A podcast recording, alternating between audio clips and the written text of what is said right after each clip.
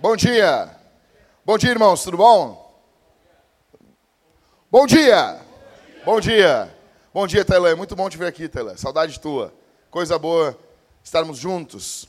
Bom, meu nome é Jackson, eu sou um dos pastores dessa igreja e nós estamos entre uma série e outra, e na verdade eu já considero o que eu vou falar para vocês aqui como um prelúdio, como um, um anúncio aí à série do Natal, ok? Então, na vivência pastoral, a gente convive com muita gente da nossa igreja, fora outras pessoas de outras igrejas, e alguns sermões uh, a gente acaba produzindo hum, não somente com livros, a gente produz alguns sermões com base em aconselhamentos pastorais, com base na vivência com outros irmãos. E o sermão de hoje, basicamente, é com base em um aconselhamento meu. Uh, com uma irmã aqui na igreja, eu fui muito inspirado por Deus para pregar o que eu vou pregar aqui. Tá bom? Então, assim, ó, gente, eu quero que vocês abram suas Bíblias. O ano passado eu preguei o livro de Malaquias no Natal, vocês se lembram disso? aguardando a vinda do rei. Nem se lembra, né, Zandro? Está só balançando para eu ficar feliz. Tu lembra mesmo? Ok. Preguei Malaquias. E agora nós vamos entrar em Mateus, a partir da semana que vem. Mateus capítulo 1. Vai ser o capítulo 1 e o capítulo 2 de Mateus aqui na série de Natal. Entre Malaquias e Mateus tem uma folha na Bíblia. Vocês, sabem disso, né, gente? Pessoal que lê a Bíblia aí. Vamos abrir a Bíblia aí em Mateus capítulo 1 ou em Malaquias capítulo 4, tanto faz. Em algumas Bíblias, como a minha, está escrito assim, ó, Novo Testamento. Vocês abriram aí? Tem outras Bíblias que tem um papel em branco, ok? Funciona melhor ainda. Tá bom? É uma, é uma página que separa Malaquias de Mateus. Gente, todo mundo achou aí? Tá? O pessoal está achando ainda. Isso é muito importante, você achar essa página. Esperar você achar. Todo mundo achou? Achou aí? Achou? Abriram na página em branco? Abriram, pessoal? Abriram? Amém ou não amém? Amém. Amém. Tem, ó, tem Malaquias. Aí vai ter a página em branco. Tem Mateus. Achou, Zane? Achou? Todo mundo achou aí, pessoal? Tá? Então essa página em branco aí, vamos, vamos ler ela.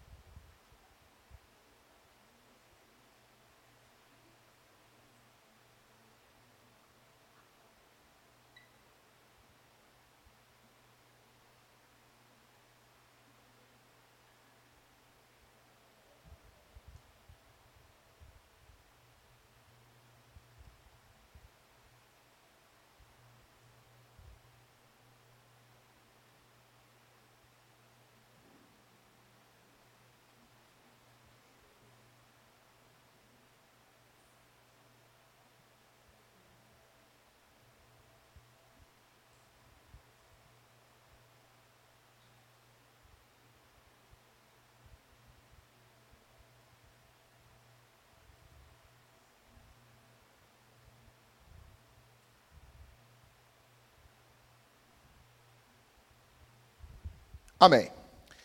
Foi muito boa essa leitura. Nós lemos aqui um período de 400 anos de silêncio profético de Deus, tá bom? Sei se vocês sabem, quando Malaquias encerra o seu livro no Antigo Testamento com a palavra maldição, inicia-se um período de 400 anos de silêncio.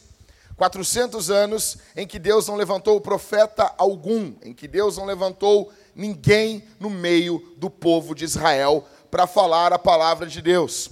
Eu quero dizer de antemão para vocês aqui que essa manhã, talvez algumas pessoas aqui estejam bem. Talvez eu perguntar para algumas pessoas, as pessoas digam assim: Eu estou bem. Como você está?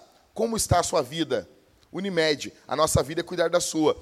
Talvez algumas pessoas estejam felizes, estejam bem, com todo respeito a você, com todo amor, com todo carinho no meu coração, mas eu não levantei da cama hoje para pregar para vocês. Ainda que alguma coisa lá que outra, uh, virão, porque a palavra não volta vazia, então vai vir de encontro à sua vida. Eu levantei hoje de manhã para pregar aqui essa manhã, aqui na nossa igreja, para quem está quebrado, para quem está desesperado, para aqueles que estão desanimados, desamparados. Eu vim hoje aqui pregar para você. Eu vim falar de Jesus para você. Eu vim aqui, em nome de Jesus, falar do Evangelho para você. Bom, essa página que nós lemos aqui, ela é uma página em branco que divide o Antigo do Novo Testamento. Como eu disse, são 400 anos de silêncio profético. É um período também onde tinha, onde houve o período da revolta dos macabeus. O nome Macabeu quer dizer martelo. Um homem chamado Judas Macabeu se levantou contra o domínio grego. Presta atenção aqui. Quando encerra o Antigo Testamento em Malaquias, o domínio mundial é persa. Quem aqui viu o filme 300? Vocês viram, né? O, o, o Leônidas. O, o Império Persa dominava o mundo. Só que durante esses 400 anos, o segundo poder que vem, debaixo de Alexandre o Grande, é o Império Grego. E o Império Grego toma conta do mundo. Isso é uma das razões porque o Novo Testamento é escrito em grego. Porque a fala grega está tomando conta do mundo. É muito tempo. E logo depois disso, quando abre o Novo Testamento, o domínio no mundo é romano. Por isso que é estranho. Termina o Antigo Testamento, são os persas. É, a gente se lembra de Neemias, que terminamos a série semana passada. Quem estava comandando era o Império Persa, no período de Neemias. Aí encerra, porque Neemias e Malaquias são contemporâneos. Aí abre o Novo Testamento já com Roma. Aí a pessoa, como assim, cara? É óbvio, são 400 anos de um gap, são 400 anos de um hiato. Passa dos persas para os gregos e para os romanos. Acontece uma perseguição no período grego, uma perseguição enorme ao povo de Deus. Por isso que se levanta a revolta dos, macabe, dos macabeus. Acontece uma perseguição, queima de Bíblias. Os sacerdotes são intimados a sacrificarem a deuses gregos. Eles têm que entrar dentro do templo e sacrificar a deuses gregos. As mulheres são mortas se circuncidarem os seus filhos ao oitavo dia. Acontece uma profanação terrível. Antíoco Epifânio, ele entra dentro do templo. Presta atenção isso aqui. Ele entra dentro do templo em Jerusalém, templo esse que foi erguido por Esdras junto com Neemias, que a gente falou. O império, o império grego está tomando conta. Antíoco Epifânio entra dentro do templo e sacrifica uma porca no altar. E dentro do templo ele coloca uma imagem de Zeus. Você tem noção do que é isso para um judeu? Você tem noção do tamanho da profanação que era isso para os nossos irmãos da antiga aliança? Para a igreja da antiga aliança, nós podemos dizer assim? Uma profanação terrível. Ele coloca uma imagem de Zeus, sacrifica uma porca. A impressão que os homens tinham nesse período, nesse período desse silêncio, dessa página em branco. A impressão que se tinha no mundo é que Deus havia se esquecido deles. A impressão que eles têm, a noção que eles têm, é que Deus não levava em conta suas vidas. É que Deus havia abençoado homens do passado. É que Deus havia abençoado muitas pessoas mas para os sofrimentos daquele povo, Deus não estava mais olhando, Deus não estava mais interessado neles. A impressão, essa página em branco aqui, ela ilustra muito bem isso. Parece que Deus está quieto. A impressão é que Deus se calou. Ele não fala mais conosco. Quando a gente lê o livro de Salmos, a gente nota que o salmista, ele tem essa impressão também. Quantas vezes a gente lê no livro de Salmos o salmista dizendo: Levanta-te, Senhor. Parece que Deus está deitado. Não, Deus não está deitado. Mas a impressão que o salmista tem, parece que Deus está deitado. A impressão que se tem é que Deus está dormindo, ainda que Deus não durma. Mas a impressão externa que se tem é ou que, o Deus, ou que Deus foi embora, ou que Deus está dormindo, ou que Ele está deitado. Por isso que o salmista diz: Levanta-te, Senhor, nos acode, nos ajuda, nos auxilia, olha para nós. A impressão que estava tendo ali é que Deus estava inerte aos seus sofrimentos. Um dos sacerdotes do período macabeu é morto. Se não me engano, o nome dele é Matatias. O filho dele, Judas Macabeu, o termo Macabeu quer dizer martelo, ou seja, Judas o martelo. Ele levanta uma revolta e eles tomam de novo Jerusalém. É um período de extrema angústia, de extrema tristeza, de muito choro. O povo de Deus está sofrendo muito nesse período. E os escritores dizem, e Deus está calado. Biblicamente falando, Deus não se cala. Biblicamente falando, Deus nunca fica em silêncio. Porque se nós abrirmos, lermos a Escritura, Ele está falando. Se olharmos para a natureza, para a criação, melhor dizendo, Ele está falando. O Salmo 19 diz: Os céus proclamam a glória de Deus e o firmamento anunciam as obras de Suas mãos.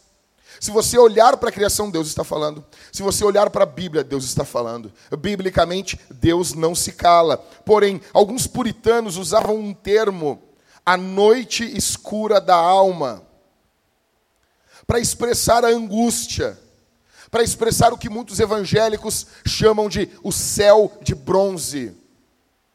Os puritanos diziam que era como se nós orássemos e não houvesse nenhum sentimento em nosso coração dentro de nós de Deus estar nos ouvindo. Não havia manifestação externa alguma do favor e da misericórdia de Deus. Quando lemos Salmos, a gente nota que o salmista passava por algo parecido também. Falta de amor, de fervor, perca de uma imensa sensação de abandono por Deus. Pessoas que se sentem extremamente abandonadas, olham sua vida, olham as suas histórias e pensam assim: Deus me abandonou. E muitos não falam isso com a boca, porque tem medo de estar pecando, mas com a mente, com o coração, sente isso há muito tempo. Há muito tempo. Há muito tempo. Há muito tempo. Para você que está passando por isso, eu quero falar para vocês sobre isso. O silêncio de Deus, ou esperando o Natal. O que, que nós fazemos? O que devemos fazer quando parece que Deus não se importa conosco? O que fazer? O que você precisa fazer quando parece que Deus não se importa com você? Quando você tem uma impressão que Deus abandonou você? Como esses homens que viveram no período interbíblico, o que fazer? Como viver, como sair daqui, como continuar a vida, sem cair no desespero. Em primeiro lugar, a primeira coisa que devemos fazer, quando temos a impressão que Deus nos abandonou, a primeira coisa que você precisa fazer, anota aí, chama-se esperar.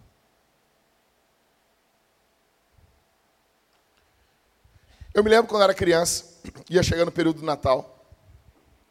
E, cara, eu ficava louco. Minha mãe, a minha mãe arrumava toda a casa, botava luzes, e, e já começava o que tu vai querer de presente.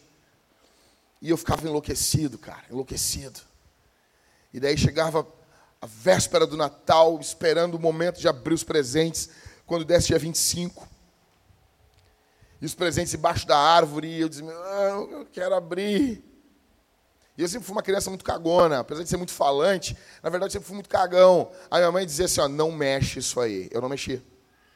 Se minha minha mãe me desse uma ordem, ela morresse, eu ia obedecer. Eu, não mexe nisso aí. Eu não mexia. Eu era extremamente obediente. Extremamente obediente.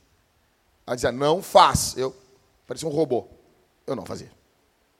Eu tentava argumentar. Por favor, mãezinha, por favor, por favor, por favor, por favor, por favor. Por favor esperando o presente. Dizia, mãe, deixa eu abrir antes. E eu me lembro do Natal, de 87, se não me engano. Ah, tu é velho, Jackson? Sim, sou velho. Natal de 87 eu ganhei o Lion.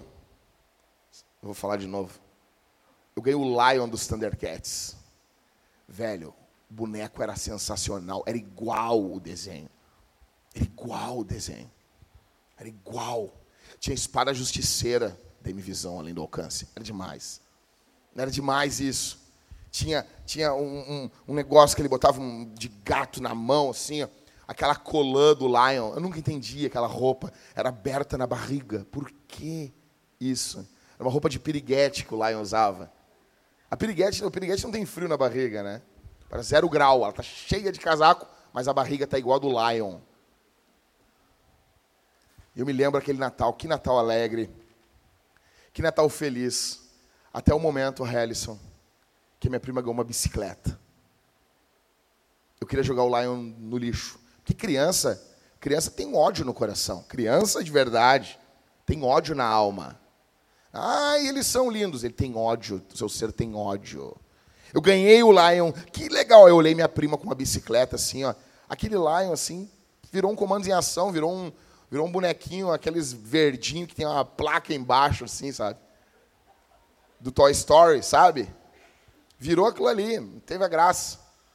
Eu com ódio, com inveja, com amargura, sabe? Um câncer na alma tomando conta de mim. Criança de verdade é assim. Não, meu filho não é. Uhum. Teu filho tem ódio, ódio na vida. Ódio. E, então, assim, eu com meu ódio, esperando o Natal, era uma alegria. Só que esperar quando as coisas. Nós, nós, pelo menos eu tinha um, um, um momento, não, vou abrir os presentes à meia-noite. Meia-noite um. A minha tia fazia um coralzinho e a gente cantava indignado. Noite feliz, noite de paz. Dando soco um no outro. Oh, Senhor! A minha tia que regia, a gente era mais afinado que a gente ainda. Hoje eu vejo ela cantando, fico, ela que fazia o coralzinho. Tinha ninguém melhor. A gente esperando. Só que complicado é esperar quando a gente não sabe o momento que as coisas virão. A gente não sabe o momento que Deus vai mudar, literalmente, a nossa sorte. Tem um texto de 2 Timóteo, capítulo 4, versos 7 a 8. Eu amo esse texto. O apóstolo Paulo diz assim: Combati o bom combate, terminei a carreira e guardei a fé. Verso 8: Desde agora a coroa da justiça me está reservada, a qual o Senhor, justo juiz, me dará naquele dia, e não somente a mim, mas a todos os que amarem a sua vinda. Esse texto, a, a, conclusão lógica dele, presta atenção aqui, por favor. Ela parece meio estranha. O apóstolo Paulo diz: Combati o bom combate, guardei, uh, terminei a carreira, guardei a fé. Verso 8: Desde agora a coroa da justiça me está reservada. Aí ele diz assim: Mas não somente a mim, mas a todos. A conclusão lógica é qual? Que combateram o combate, encerraram a carreira e guardaram a fé. Mas não é isso que ele diz, ele saca uma outra coisa, ele diz assim: Desde agora a coroa da justiça me está reservada, a qual o Senhor, justo juiz, me dará naquele dia, e não somente a mim, mas a todos os que amarem a sua vinda. De onde ele tira isso? De onde ele saca isso? Afinal, a coroa não é nada para quem combateu o combate, encerrou a carreira e guardou a fé? Como assim? Agora eles sacam a sua vinda. É óbvio. Aqueles que combatem o combate, aqueles que terminam a carreira, aqueles que guardam a fé, eles são os que amam a vinda de Jesus, os que esperam, os que anseiam pela vinda de Jesus. O mundo ri da gente, o mundo considera a gente tolo, porque esperar no mundo de hoje é algo tolo. Na nossa cultura, nós vamos no banco, tem. Se você esperar mais do que 15 minutos nessa fila, entre em contato com o número 0800, blá, blá, blá, porque nós não queremos esperar. Mentiram para nós e nos disseram que o Nescau era instantâneo. Entenda, não existe nada instantâneo na vida. Ele demora. Eu olho, eu boto, quando boto o Nescau ali, o Quick, Helison, para fazer o Quick, e está acabando já a lata que tu me deu ano passado. Pode dar algumas já esse ano. Tu bota ali o Nescau, ele demora, não é instantâneo. Todd, então, nem se fala. Não, vou tomar um Todd. Não, negão. Tu vai comer uns pedaços de, de, de bolo, que nem aqueles bolos quando fica um pedacinho de fermento, assim. Eu, quando eu fazia bolo, e dava para o meu irmão, meu irmão menor do que eu, eu fazia uns bolos de micro-ondas, aprendi a fazer. E ah, eu estava em casa, eu o quê? Com 10 anos, o meu irmão com dois anos. Não, não, não, vou fazer um bolo para nós. O meu irmão começava a comer bem feliz, louco de fome. E ele. O que, que foi, Lucas? Uma bola de fermento? Mas tá bom, tá bom. Todd é isso. Todd é o céu e o inferno. O que foi? Uma bola de Todd. Não é instantâneo. E a gente não quer esperar. Porque esperar na nossa cultura é algo tolo. Só que essa espera de Paulo aqui faz ele avançar. Ele aguardar Jesus, faz ele combater o bom combate. A espera de Paulo fazia dele um atleta. Essa espera não diminui o nosso amor por Jesus. 1 Pedro, capítulo 1, verso 8, para mim um dos versos mais lindos do Novo Testamento. Não tem, não tem. Esse verso é um dos mais lindos. Ele diz assim: Presta atenção. Pois sem tê-lo visto, sem ter visto Jesus, vós o amais. E sem vê-lo agora, crendo, exultais com alegria inexprimível e cheia de glória. Você e eu nunca vimos Jesus, mas nós amamos Ele. Você pode ter um amor vacilante, você pode ter um amor, você pode ter um amor fraco, um amor débil, mas o fato de você estar aqui essa manhã, ansioso para ouvir o Evangelho, diz que dentro de você existe uma obra do Espírito Santo para você ouvir o Evangelho, porque você ama o Senhor. Enquanto aguardamos, nós amamos Jesus. O apóstolo Pedro diz: Nós exultamos. Olha o que diz a Bíblia: exultais com alegria inexprimível. Exultação já é uma alegria intensa, imensa. E ele diz: Nós exultamos com alegria inexprimível. O apóstolo Pedro usou as palavras mais fortes que ele tinha para descrever o que um cristão sente por Jesus: júbilo, júbilo intenso, alegria intensa, cheia de glória, glória é peso, cheia de importância. Você não viu Jesus, você não viu o Senhor. No nosso, na nossa cultura, esperar é ser tolo no reino de Deus. Esperar é ter um tempo também para se alegrar em quem Jesus é. Esperar não é ficar parado. Na nossa cultura, aquele que espera é tolo. Na escritura, aquele que espera, ele que ele é filho de Abraão, ele é filho do povo que peregrina sobre essa terra.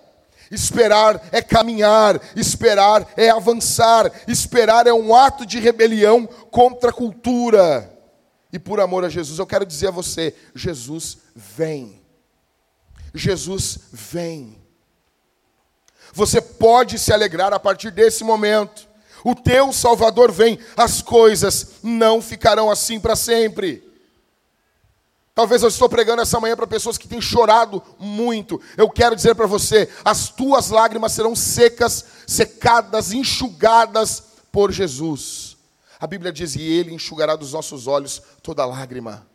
Quer dizer que até aquele dia nós vamos chorar. Mas o próprio Jesus, o interessante, Pastor Rodrigo, é que Jesus não terceiriza o trabalho. Ele não vai mandar um anjo fazer. Muitas vezes nós pastoreamos a igreja e nós não temos como atender todo mundo, Rodrigo. Então a gente acaba pedindo para um diácono, para um irmão fazer algumas coisas para nós. Jesus não. Jesus não. A Bíblia diz: e Ele, o próprio Jesus, enxugará dos nossos olhos toda a lágrima. Ele vai fazer isso. Ele vai enxugar, Ele vai limpar, Ele vai olhar no teu rosto e Ele vai dizer assim: Eu sei o que tu passou e eu levo a sério isso, eu não brinco com isso.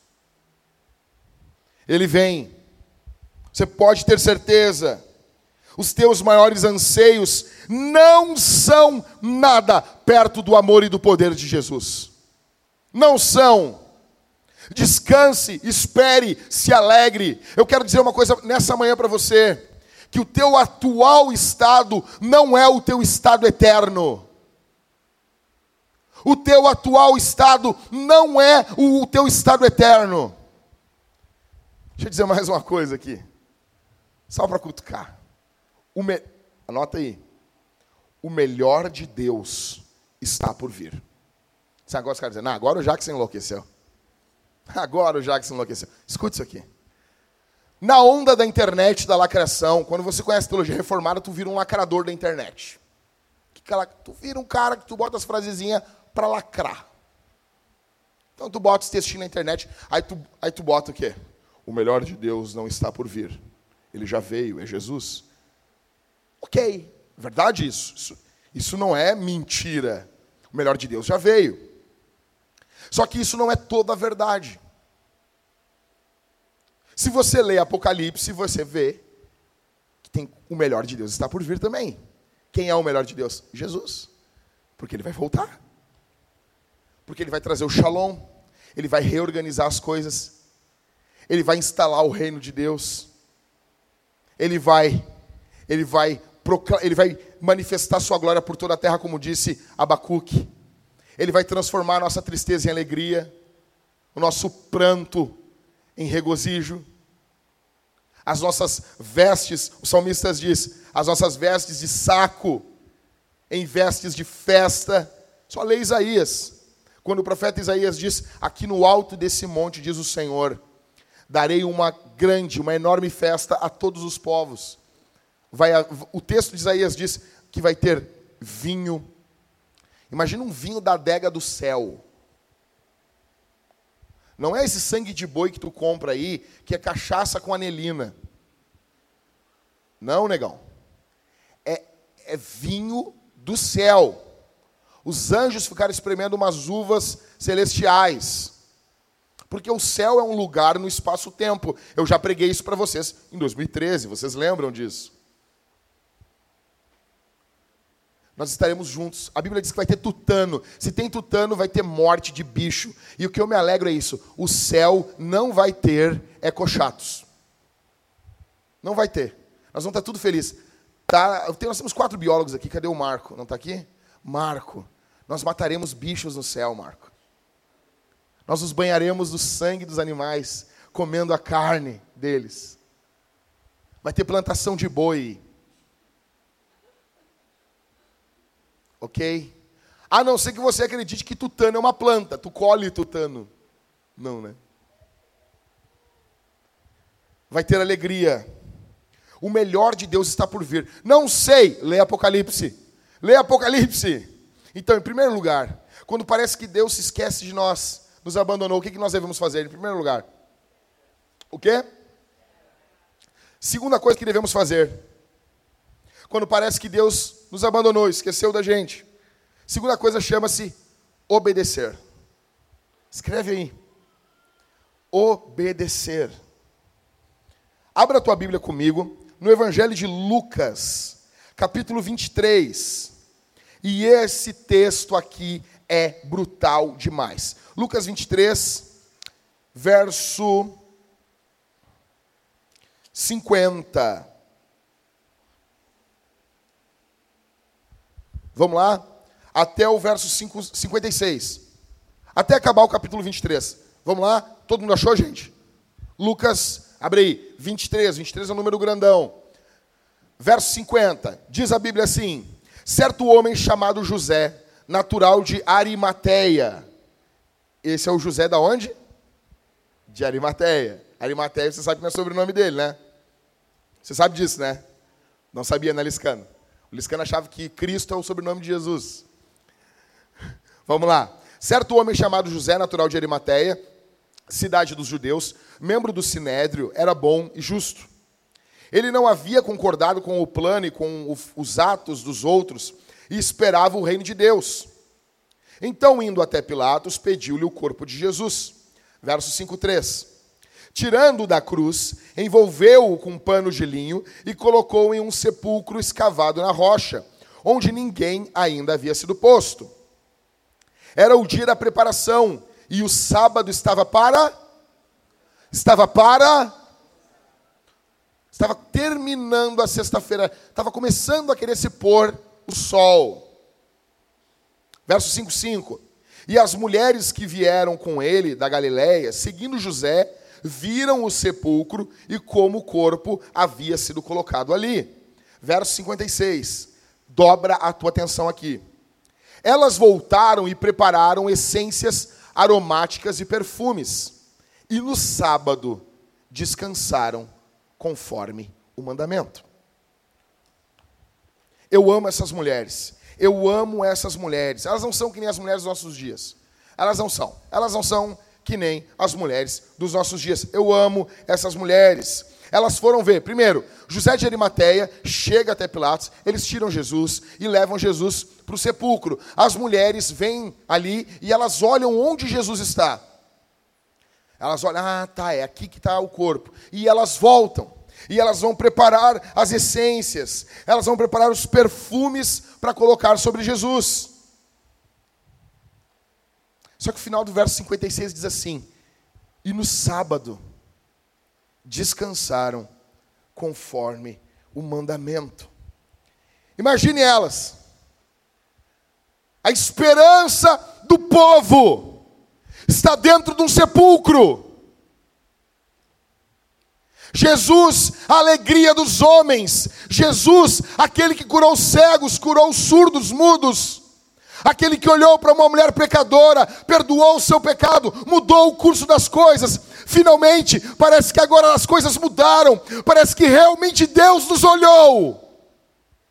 Esse homem, nesse homem, está depositado todas as nossas esperanças. Só que agora ele está morto. Parecia mentira. Se entrevistássemos as mulheres, elas diriam assim: Olha, quando começaram a bater nele, a gente ficou esperando. Não, ele vai tirar uma carta da manga. Ele vai fazer alguma coisa. E a coisa foi indo, foi progredindo, foi indo. Ele disse: Não, mas espera, ele vai fazer alguma coisa, ele vai deixar o melhor para o final. E foi indo, foi indo. E ele está morto em uma cruz, e agora está dentro de um sepulcro.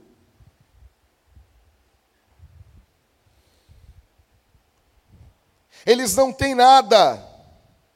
Elas foram ver onde Jesus estava para trabalhar no corpo de Jesus que está ali morto.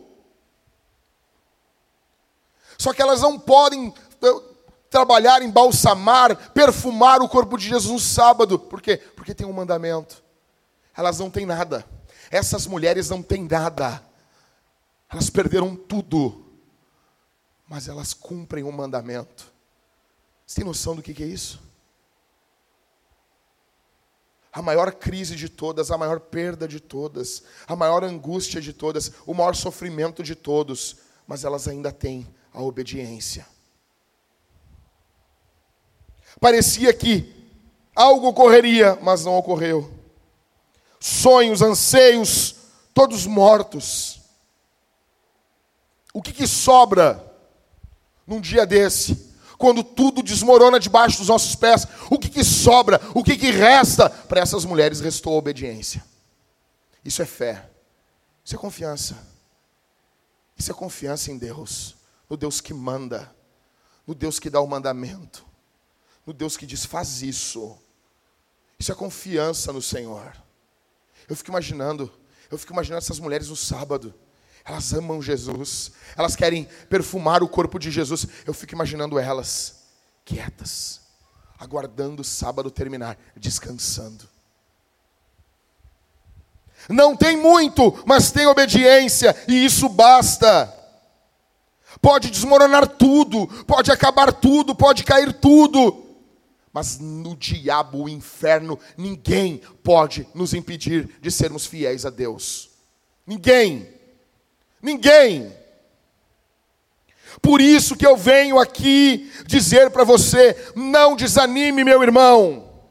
Não pare, tome sua cruz, siga, obedeça, confie em Jesus. As coisas não estão como você sonha, as coisas não são como você sempre quis. Confie em Jesus, obedeça o Evangelho, se apegue à Bíblia, se apegue ao mandamento, se apegue à palavra. Se apegue ao Senhor. Se apegue. Obedeça, confie em Jesus. Obedeça no dia bom e obedeça no dia mau. Avance, obedeça, ame a palavra, ame os mandamentos. Sabe por quê? Porque os mandamentos são vida. A palavra é vida. Jack, mas a minha vida está um caos. Vejo muito isso. Vindo de pessoas que estão com o casamento quebrado. O que, que eu faço? Obedeça. O que, que o mandamento diz? Marido, ame a sua mulher, assim como Cristo amou a igreja. Não é amar só, é amar do jeito de Jesus. Mulheres, se submeta ao seu marido. O seu marido não tem sido o melhor marido do mundo? O apóstolo Pedro nos diz, no capítulo 3 da sua primeira carta, se submeta ao seu marido. Ganhe ele sem palavra. Seja uma boa esposa. Faça a melhor comida que você puder. Diga as melhores palavras que você puder. Trate ele com carinho, com amor. Deus usará isso para quebrar o coração de pedra em nome de Jesus. Faça isso com fé, tribute isso em honra a Jesus. O que fazemos quando parece que Deus não se importa conosco? Em primeiro lugar, esperar. Em segundo lugar, obedecer. Em terceiro e último, escreve aí. Não, não é escreve aí, tá? Escreve aí. Não é isso. Terceiro, confiar que nada escapa do controle de Deus. De novo, vou ler de novo. Confiar que nada escapa do controle de Deus. Verso 53 ainda de Lucas, do capítulo, do capítulo 23. Verso 53. Tirando-o da cruz, envolveu-o com um pano de linho e o colocou em um sepulcro escavado na rocha, onde ninguém ainda havia sido posto. Jesus, presta atenção aqui. É que a gente já sabe a história da ressurreição, então a gente não tem noção do drama do que foi isso. Tenta entender. Jesus está morto. Ninguém havia ressuscitado dos mortos e subido ao céu ainda. Todos aqueles que foram, de alguma forma, ressuscitados por Deus, tinham morrido de novo. Jesus está morto. Quando olham para Jesus, eles veem um homem morto. Se a gente já foi enterro de gente, eu já fui enterro de gente ruim. Cara, o cara era o mais desgraçado que tinha, William. Enterro de gente desgraçada. Tu chega no enterro, as pessoas inventam umas histórias bonitas. Ah, mas ele era tão bom. Uma vez disse que ia me dar um tiro na cabeça e deu no meu pé. Ele era um amor de pessoa. Ele entendia a gente. Dizia que ia botar fogo na casa, mas só bateu em mim duas vezes só. No fundo, ele era uma pessoa boa. Não é assim? Sempre tem um padre bêbado pregando. Um padre meio. Padre que não sabe nem o nome das pessoas, pronuncia tudo errado. Já, o cara já está no céu. Agora vocês imaginem Jesus. Imagine a comoção dessa gente. É mais ou menos quando você vai no enterro de um, uma criança, de um bebê. A comoção, porque a gente olha assim, mas o que, que essa pessoa fez? Eu me lembro, eu tinha 12 anos, eu perdi um amigo meu quando ele, ele, tinha 12 também. Ele morreu afogado. Eu me lembro que foi, o enterro dele tinha mais de 400 pessoas. Muita, muita, muita gente. Depois eu achei que era normal o enterro ter tanta gente, eu fui nos outros enterros, eu vi que não era assim. Muita gente. Imagine a angústia. Imagine a tristeza eles olham Jesus morto, parece que tudo se perdeu, é o fim. Eles se olham e pensam assim: acabou. Durou bastante tempo. Foi bom enquanto durou. Vamos para casa agora. Vamos para casa viver a vida de verdade. Vamos para casa viver a vida como ela é mesmo.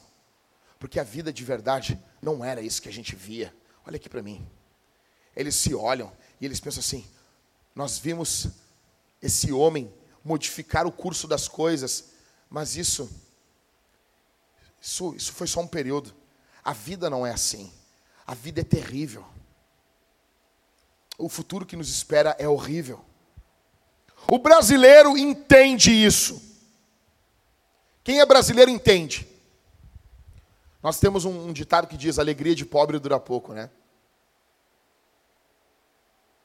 Quando alguma coisa começa a dar certo, o brasileiro já pensa: hum, o que está vindo por aí? O que vem por aí? Muitos sofreram tanto. Tem gente que já sofreu tanto, tanto, tanto, que ela sempre espera só o pior. Só o pior. Então, quando as coisas dão mal, ela diz: agora, tá, agora tudo está certo. Agora as, as coisas estão na sua ordem, como as coisas sempre foram. E ela sente até um descanso. Porque agora ela não espera nada. Era o que estava acontecendo com eles. Não acreditam que Deus pode fazer algo bom. Bom. Simplesmente bom. Porque Deus é bom. Quando ocorrem as tragédias da vida, elas já dizem: Eu sabia que ia ser assim. No começo do ano, quando nós perdemos o nosso bebê, a primeira coisa que a minha esposa disse para mim foi: Eu sabia que isso iria ocorrer.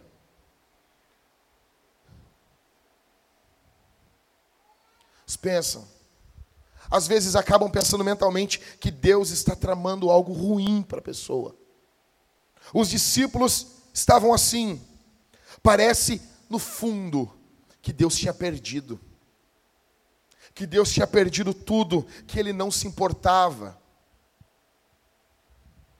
Por quê? Por que disso? Porque eles olham Jesus e Jesus está em silêncio. Jesus não está falando nada. Jesus não está dizendo, eu amo vocês, eu me importo com a tua dor, eu me importo com vocês. Jesus está quieto, porque ele está morto. Só que aquele silêncio é a maior prova, é a maior palavra do amor dele pelo seu povo. Eles não entendiam, eles não sabiam que aquele ato de estar morto ali, de ser morto na mão de pecadores, era um ato de extrema soberania de Deus. Eles não sabiam que aquele ato de Deus ali, de executar o próprio filho, era um ato de amor, porque Deus amou o mundo, que deu o seu filho único, para que todo aquele que nele crê não pereça, mas tenha a vida eterna. Era amor puro, era amor transbordante, era amor exultante, era amor refrescante de um Deus de um Deus que ama poderosamente o seu povo. Mas eles não viam isso. Eles viam morte. Eles viam tristeza. Eles viam angústia. Só que aquilo ali era redenção, era justiça. Parece que Deus não se importava, mas Deus estava se importando muito. Parece que Deus não estava no controle, mas era ali que Ele estava no controle. Deus se importava tanto que Ele foi à cruz pelos nossos pecados. Deus se importava tanto que Ele veio como homem na nossa natureza. Deus se importava tanto que Ele tinha que ser morto na cruz do Calvário e ressuscitar ao terceiro dia, para que a nossa natureza fosse resgatada da maldição do pecado. Aquilo ali não era um acidente de percurso. Escute isso, meu irmão. Deus não tem acidente de percurso. Deus não é pego de surpresa. Deus tem tudo em Suas mãos. Deus tem tudo no seu controle. A tua vida está nas mãos de Deus. A tua vida está nas mãos de Deus. Deus, eu quero dizer isso claramente para você. Deus se importa com você. Deus ama você. Deus cuida de você. Você está debaixo do controle, do amor de um pai. Deus rege o mundo como um pai, não como um padrasto. Deus cuida do mundo como um pai.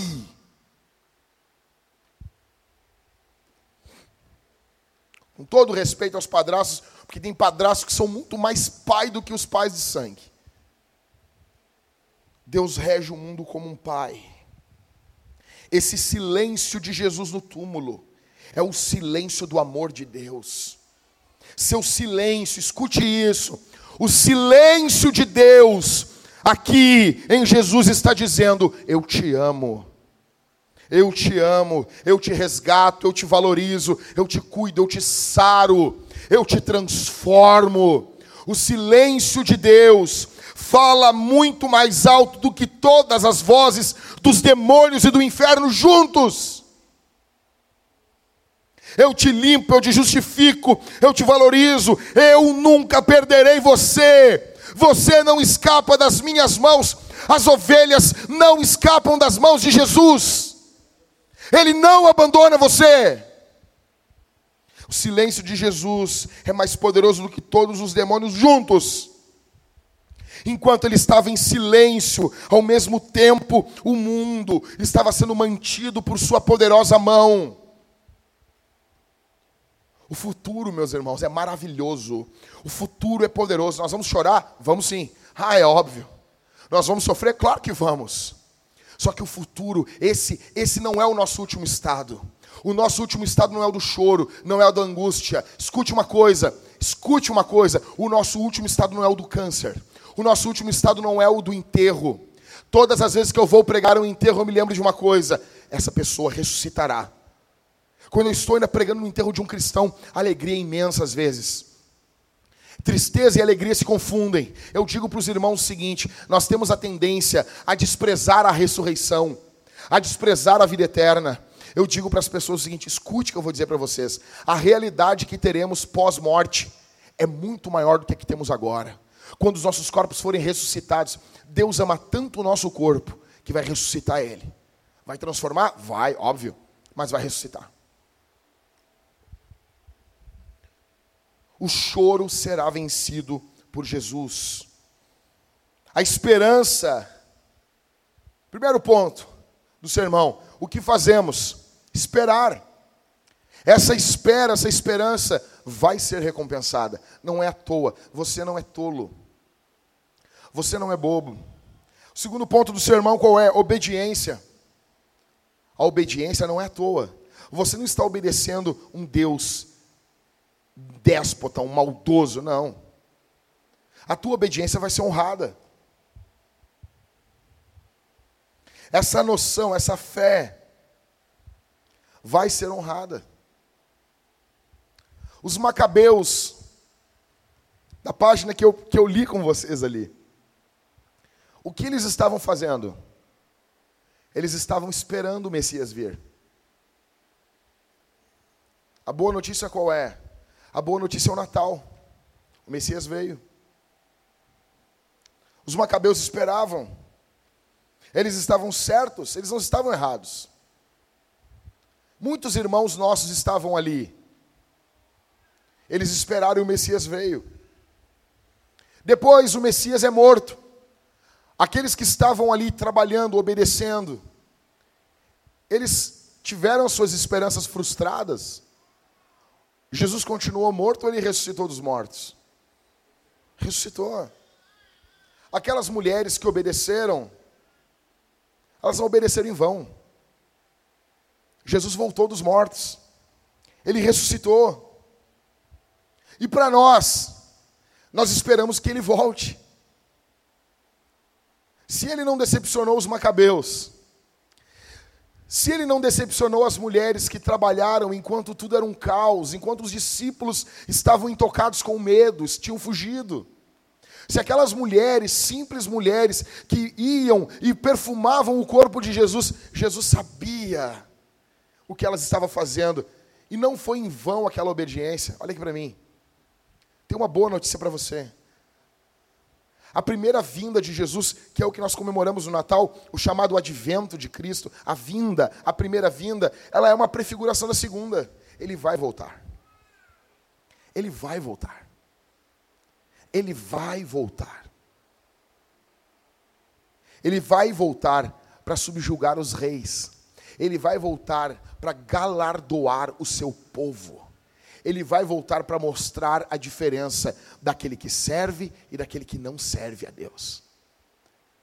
Nós não estaremos à margem da história o resto da eternidade. A igreja é na história, a igreja é rainha na história. Porque a igreja está junto com Jesus, o Rei dos Reis e Senhor dos Senhores. Você tem que entender isso. Ele volta. Jesus vem vencendo, vencendo o mundo, vencendo o pecado, vencendo o diabo, vencendo o inferno, vencendo uma cultura pós-moderna. Jesus volta. Jesus vem.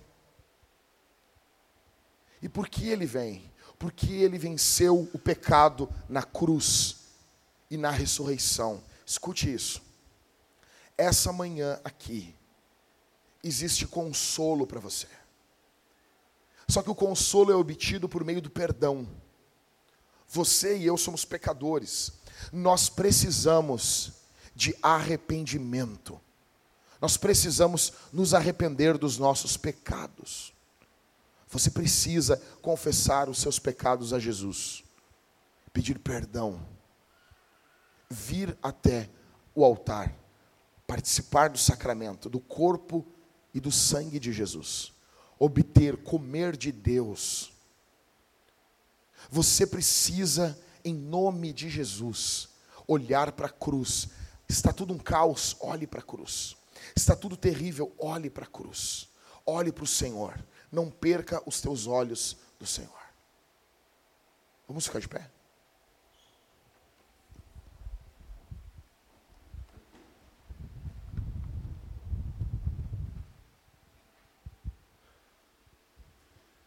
Jesus está sentado no trono, reinando sobre o caos dos homens. Nenhuma folha cai da árvore se não for da vontade de Deus nenhum fio de cabelo da sua cabeça existe de forma aleatória. Ele sabe todos os fios de cabelo da sua cabeça. Quando um pardal, quando um passarinho morre, ele domina, ele rege sobre aquilo. Não existe aleatoriedade. Jesus, se tivesse um, um rádio, tivesse andando num carro, que carro que Jesus anda? Está oh, na Bíblia, os carros de fogo. Lá em Reis, quando o o Elias sobe no carro de fogo. Com certeza, né, Halisson? É um carro com carburador. Não é um carro elétrico. Jesus não usaria carro elétrico. Jesus viriu andando num carro de fogo. Vocês imaginam isso, um Dodge, com umas labaredas de fogo. E se é de fogo, está tocando 500 graus da Cassiane. Jesus ouvindo. Sabe que Jesus ouve a Cassiane? Ouve, cara. Jesus ouve tu, todo desafinado cantando aí. Por que Jesus não ouvia Cassiane? Algumas coisas, ele, às vezes ele torce a cara, óbvio. Quem não torce? Aí, se Jesus estiver andando no seu carro de fogo, e ele vai, ah, quero ouvir, está ouvindo Spotify. Aí tem ali a, opçãozinha que tu clica, que é a opção handle ou shuffle, que é embaralhar as coisas. Para Jesus não tem isso. Jesus não tem a opção random a opção shuffle. Não tem. Porque nada pode embaralhar diante dele. Alguns chegam a dizer que toda vez que você embaralha as cartas para jogar, provavelmente a posição que as cartas ficam, elas nunca ficaram em toda a história. Isso é louco. Porque são muitas variáveis. Então, provavelmente a posição que as cartas vão ficar quando você embaralha é uma posição que nunca houve na história. Só que isso é aleatório para nós, para Jesus não. Provérbios diz que nós lançamos o dado, mas a resposta vem do Senhor. Nada sai do domínio de Jesus. Nada. Dona de casa, olha para mim aqui, encerrando. Você já arrumou a sua casa, estava varrendo? Por que a dona de casa, Jackson? Que coisa mais machista. Continuando. Você já limpou a sua casa? Dona de casa, estava limpando a casa? e de repente entrou aquela, aquele raio de luz assim, tu viu uma poeirama. Já viu, né? Já viu a poeira naquele raio de luz assim, e as poeiras parecendo assim um, um troço louco em câmera lenta, já viu aquilo?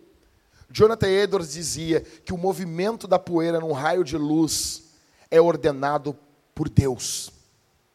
Aquilo não está ali à toa, largado. O nosso Deus comanda cada átomo, cada elétron, cada próton, ou cada qualquer coisa que descobrirem que formam as moléculas, as células e tudo. O nosso Deus está no controle. Pode parecer que ele não se importa, mas ele se importa. Pode parecer que ele não cuida, mas ele cuida. Pode parecer que ele não está no domínio, mas ele está. Lembre-se de Jesus. Eles estão olhando um homem morto. Eles estão olhando um homem morto. Mas a ótica de Deus é o pecado, a morte, o inferno sendo vencidos por Jesus. É assim com aquele povo e é assim conosco. É assim com a nossa vida, em nome de Jesus. Quero orar por você. Gostaria que você fechasse seus olhos. Dizer para você que há perdão em Jesus, que há graça em Jesus, a misericórdia em Jesus. Recorra a Jesus. Recorra ao teu pastor, o nome dele é Jesus. Eu sou limitado, Rodrigo é limitado. Talvez pode sim ocorrer de nós não entendermos vocês, não entendemos muita gente. Não entendemos, nós temos limitações. Jesus não. Jesus é ilimitado. Vamos orar, fecha os olhos. Pai, nós te agradecemos. Nós te agradecemos pelo teu amor. Nós te agradecemos pela tua soberania. Nós te agradecemos pelo teu cuidado. Nós te agradecemos pelo teu perdão, pela tua justiça. Nós te agradecemos por tudo que tu és. Nós te louvamos. Nós te bendizemos. Pai nosso que estás no céu, santifica o teu nome através de nossas vidas. Cuida de nós, cuida do teu povo, cuida da tua igreja, em nome de Jesus. Nos faz avançarmos na missão sobre o mundo. Cuida desse meu irmão, essa minha irmã que está aqui, que veio essa manhã com o coração quebrado, desgraçado, destroçado, angustiado. Que ela possa esperar, obedecer e confiar. Que ela possa esperar, obedecer e confiar. Ajuda o meu irmão que veio aqui para ouvir o teu evangelho. E muitos vêm e dizem: é a última vez que eu vou na igreja. Ajuda esse meu irmão, fortalece sua fé, levanta sua fé, em nome de Jesus. Em nome de Jesus, eu te peço, eu rogo ao Senhor, Jesus, tu é o pastor desse povo, tu é o pastor, tu ama eles muito mais do que eu. Cuida desse povo, Senhor, cuida desses irmãos, em nome de Jesus. Em nome de Jesus, nós aguardamos o Natal, nós aguardamos a tua vinda, nós aguardamos a tua chegada, em nome de Jesus, em nome de Jesus. Amém.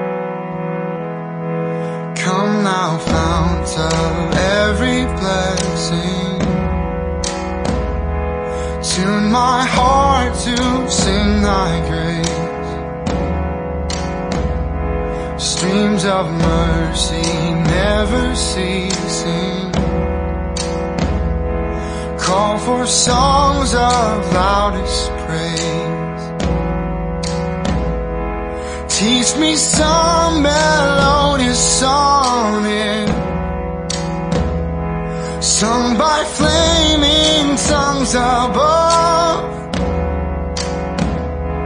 Praise the mountain fixed upon it. Mount of God's unchanging love Here I raise my Ebenezer. By